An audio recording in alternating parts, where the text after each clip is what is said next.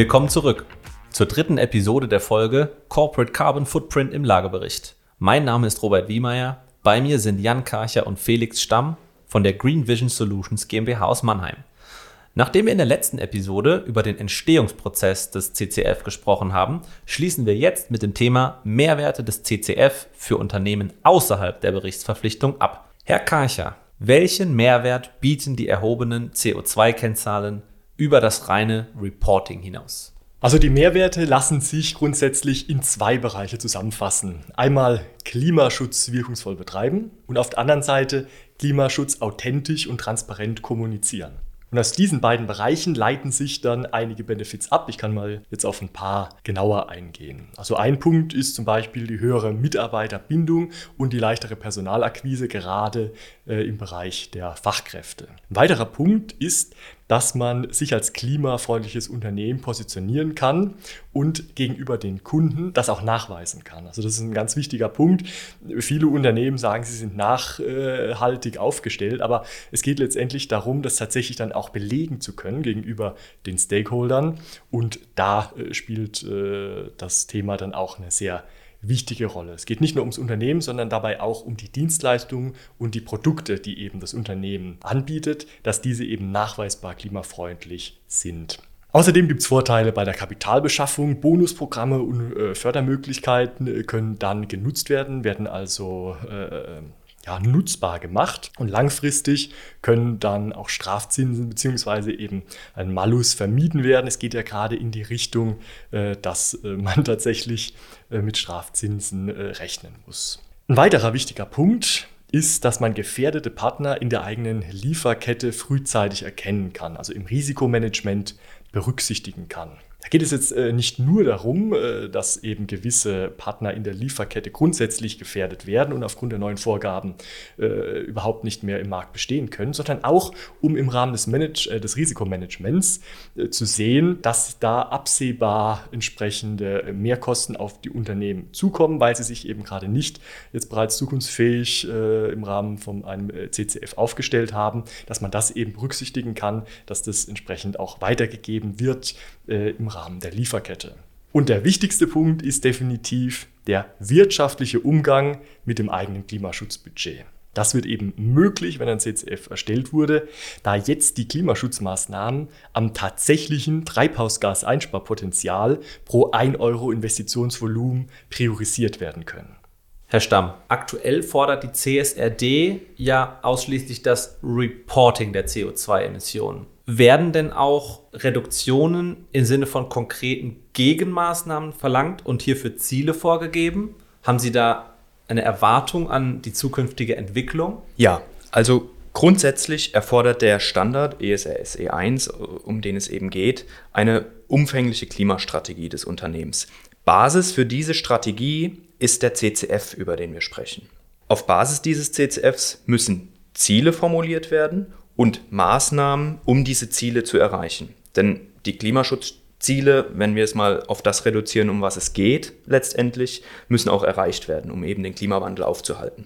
Das bedeutet, Sie erwarten, dass das Reporting und das Erheben der Daten nur ein vorgelagerter Schritt 1 ist, im Sinne einer Transparenzmachung der größten Klimaschädlinge sozusagen und in Schritt 2 dann definitiv kommen wird, dass auch Unternehmen Gegenmaßnahmen zu ergreifen haben, um das Klima besser zu schützen und den Klimawandel einzudämmen. Auf jeden Fall. Also die Maßnahmen sind Teil der gesamten Klimastrategie, auch im Rahmen des Standards, ja. Sehen Sie denn wirtschaftliche Vorteile für Unternehmen, die freiwillig im Jahresbericht bereits jetzt einen CCF-Report aufnehmen, beziehungsweise Nachteile für Unternehmen, die es nicht tun, sprich Unternehmen, die sich jetzt noch außerhalb dieser aktuellen Größenkriterien bewegen? Ganz klar, also völlig unabhängig von den aufkommenden Verpflichtungen. Der Herr Kager hat es schon angeschnitten. Also es entsteht schon lange ganz unabhängig auch vom Klimaschutz eine äh, weitere Front den Unternehmen gegenüber. Das sind schlicht und ergreifend die Stakeholder. Und hier lassen sich mal grundsätzlich drei große Gruppen abgrenzen, die hier von besonders großer Relevanz sind bei diesem Thema. Das sind die Kunden, das sind die Mitarbeiter und das sind die Geldgeber, also Investoren und Banken. Warum ist das so? Es zeichnet sich schon lange ab, dass Kunden immer mehr Wert auf nachhaltige Unternehmen legen, Produkte vorzugsweise von nachhaltigen Unternehmen kaufen und auch Mitarbeiter suchen sich bewusster Arbeitgeber heraus, die sich für die Nachhaltigkeit einsetzen. Nicht zuletzt eben auch die Banken, die jetzt schon Vorteile bei der Kreditvergabe für Unternehmen ähm, mit CO2-Fußabdruck geben. Herr Keicher, an dieser Stelle eine Frage zu Ihrer persönlichen Einschätzung zu den konkreten Kennzahlen. Denken Sie, dass die geeignet sind, um den Zielen nachzukommen? Bilden die Kennzahlen tatsächlich die schädlichen Auswirkungen von Unternehmen auf das Klima ab? Also grundsätzlich muss man sich, bevor ich jetzt die Frage direkt beantworten kann, bewusst machen, dass eben Klimaschutz äh, kein Selbstzweck ist. Klimaschutz ist letztendlich eine unglaublich determinierte Geschichte. Das heißt, es geht tatsächlich darum, äh, es erstmal äh, den, den, den Kunden bzw den äh, Unternehmen äh, bewusst werden zu lassen, dass genauso wie sie eben äh, finanziell äh, reporten und niemals das Unternehmen führen würden ohne äh, Kennzahlen, dass im Klimaschutzbereich genauso gemacht werden muss. Das heißt, eben äh, Treibhausgasemissionen sollten berücksichtigt werden hinter jedem Euro, der eben in den Bereich der Maßnahmen fließt. Und das halte ich schon mal als grundsätzlich den wichtigsten Part. Dann äh, die Kennzahlen, die jetzt aktuell äh, abgebildet äh, werden, die relative Werte dastehen. Das heißt zum Beispiel die Gesamtemission pro 1000 äh, Euro Umsatz geben auch einen schönen ähm, ein schönes Bild, eine schöne Greifbarkeit für die Unternehmen ab, dass sie sich eben vorstellen können, betriebswirtschaftliche Leistungserstellung ist natürlich mit Emissionen verbunden. Wir wollen wachsen, wir, wir müssen uns auch nicht geiseln, nicht zu wachsen, aber in unserem Wachstum haben wir auch gleichzeitig die Emissionen auf dem Schirm. Und ähm, ja, um da jetzt wieder zur Frage zurückzukommen, ich denke, ja, die äh, aktuellen Kennzahlen äh, sind äh, geeignet, vor allem um äh, bewusst zu machen, dass man äh, dieses Thema mit Kennzahlen angehen muss. Beantwortet das Ihre Frage? Ich denke schon. Das bedeutet aber, Sie erwarten, dass diese Kennzahlen auch im Nachgang unter Umständen nochmal nachgeschärft, feinjustiert werden ja, selbstverständlich. Also das Wichtigste ist ja, jedes Unternehmen ist ja individuell. Das, äh, da muss ich nicht äh, weiter drauf eingehen. Ich glaube, das ist jedem äh, sofort klar. Und deswegen haben wir auch in unserer Carbon Management Software das berücksichtigt, dass eben in diesem Rahmen Unternehmen auch die Möglichkeit haben, jetzt eben auch im Dashboard sich Werte angeben zu lassen, eigene KPIs zu erstellen, die eben besonders gut zu ihrem Unternehmen und auch zu den historisch gewachsenen Strukturen passt. Zum Beispiel jetzt äh, gerade hinsichtlich äh, der Unternehmen in der äh, Textilindustrie äh, ist auch, äh, haben wir auch mehrere äh, Kunden, die zum Beispiel die Gesamtemissionen pro Quadratmeter Verkaufsfläche abbilden, um das eben sich transparent zu machen. Und das möchten wir natürlich auch zulassen, damit da langfristig immer eine Eigendynamik entsteht und die Zahlen immer greifbarer werden. Das Gefährlichste ist, wenn einfach nur irgendwelche Kennzahlen im Raum stehen, die keiner wirklich nutzen kann, dann werden die äh, zur Erfüllung äh, von äh, Reporting-Pflichten genutzt, was ja dann zumindest äh, ein Sinn ist, aber da ist noch so viel mehr drin. Und um das eben wirtschaftlich zu nutzen, sollte man, äh, wie Sie auch gesagt haben, da noch nachschärfen individuell. Vielen Dank. Herr Karcher, Sehen Sie denn Anlass zur Annahme, dass die CCF-Reporting-Pflichten noch schärfer werden? Oder gibt es dahingehende Diskussionen oder Überlegungen, dass ein in Anführungszeichen schlechter CO2-Fußabdruck negative wirtschaftliche Konsequenzen für Unternehmen bedeutet? Also was man sagen kann, ist, dass äh, CCF-Reporting gerade erst beginnt, ernsthaft dem finanziellen Reporting nachzuziehen. Das heißt, vorsichtig formuliert, in den nächsten Jahrzehnten sind keine Rückschritte in dem Bereich zu erwarten. Die Zeit spielt also definitiv gegen Unternehmen, die sich nur oberflächlich mit ihrem CO2-Fußabdruck beschäftigen.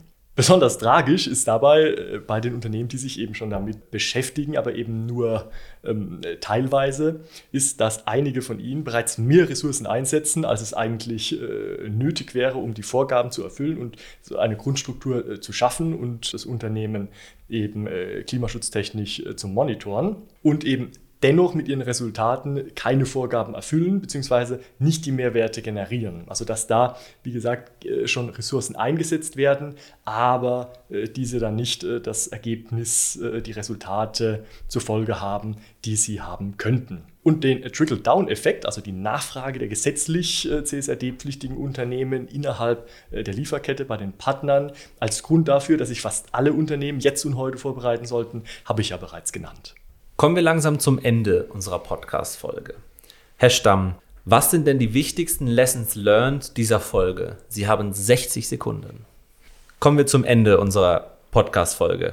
Herr Stamm, was sind denn nun die wichtigsten Lessons learned dieser Folge? Sie haben 60 Sekunden. Ich versuche es, Herr Wiemeyer. Also, die Nachhaltigkeitsberichterstattung wird auf Augenhöhe der finanziellen Berichterstattung behoben. Allem voran, ein frühzeitiger Start ist wichtig. Warum? Wir haben ein komplexes, neues und standardorientiertes Themengebiet mit der CO2-Bilanzierung. Das Know-how-Gefälle ist erfahrungsgemäß immens. Es ist wichtig, früh anzufangen und unter wirtschaftlicher Abwägung zu entscheiden, baue ich das Know-how intern auf oder beziehe ich einen externen Partner. Der CCF ist keine einmalige Sache, sondern ein jährlich iterativer Prozess, in dem wir messen, Ziele setzen und Maßnahmen ergreifen. Nur so ist die nachhaltige Herangehensweise gesichert. Wir brauchen eine vorgabenkonforme Erhebung der CO2-Kennzahlen, die verifiziert ist. Die Angaben werden extern geprüft und werden im Lagebericht abgebildet. Neben den gesetzlichen Verpflichtungen haben wir dann auch eine immer stärkere Stakeholder-Anforderung und eine indirekte Verpflichtung kleinerer Unternehmen durch einen Kaskadierungseffekt. Vielen Dank. Ich denke, das fasst unsere Aufnahmezeit sehr gut zusammen. Eine abschließende Frage noch, Herr Karcher. Was ist Ihre Vision mit Green Vision Solutions? Also was ist die Vision in Green Vision Solutions? Vor allem drei Punkte sind für uns relevant. Erster Punkt, mit wirtschaftlichem CO2-Reporting so viele Unternehmen wie möglich zukunftsfähig aufstellen. Der zweite Punkt, gemeinsam mit unseren Mitarbeitern, unseren Kunden und unseren Partnern an einer Zukunft voller Gesundheit und Wohlstand mitzuarbeiten. Und drittens, Green Vision Solutions ist Marktführer für CO2-Reporting in Europa. Herr Stamm, Herr Karcher, Danke für Ihre Zeit. It was a pleasure. In der nächsten Folge Mittelstand im Fokus sprechen wir über Transfer Pricing. Was ist denn nun fremdüblich? Wenn Sie noch Themenvorschläge oder Wünsche haben, schreiben Sie uns gerne eine E-Mail an podcast.falk-co.de. Wir freuen uns über konstruktives Feedback.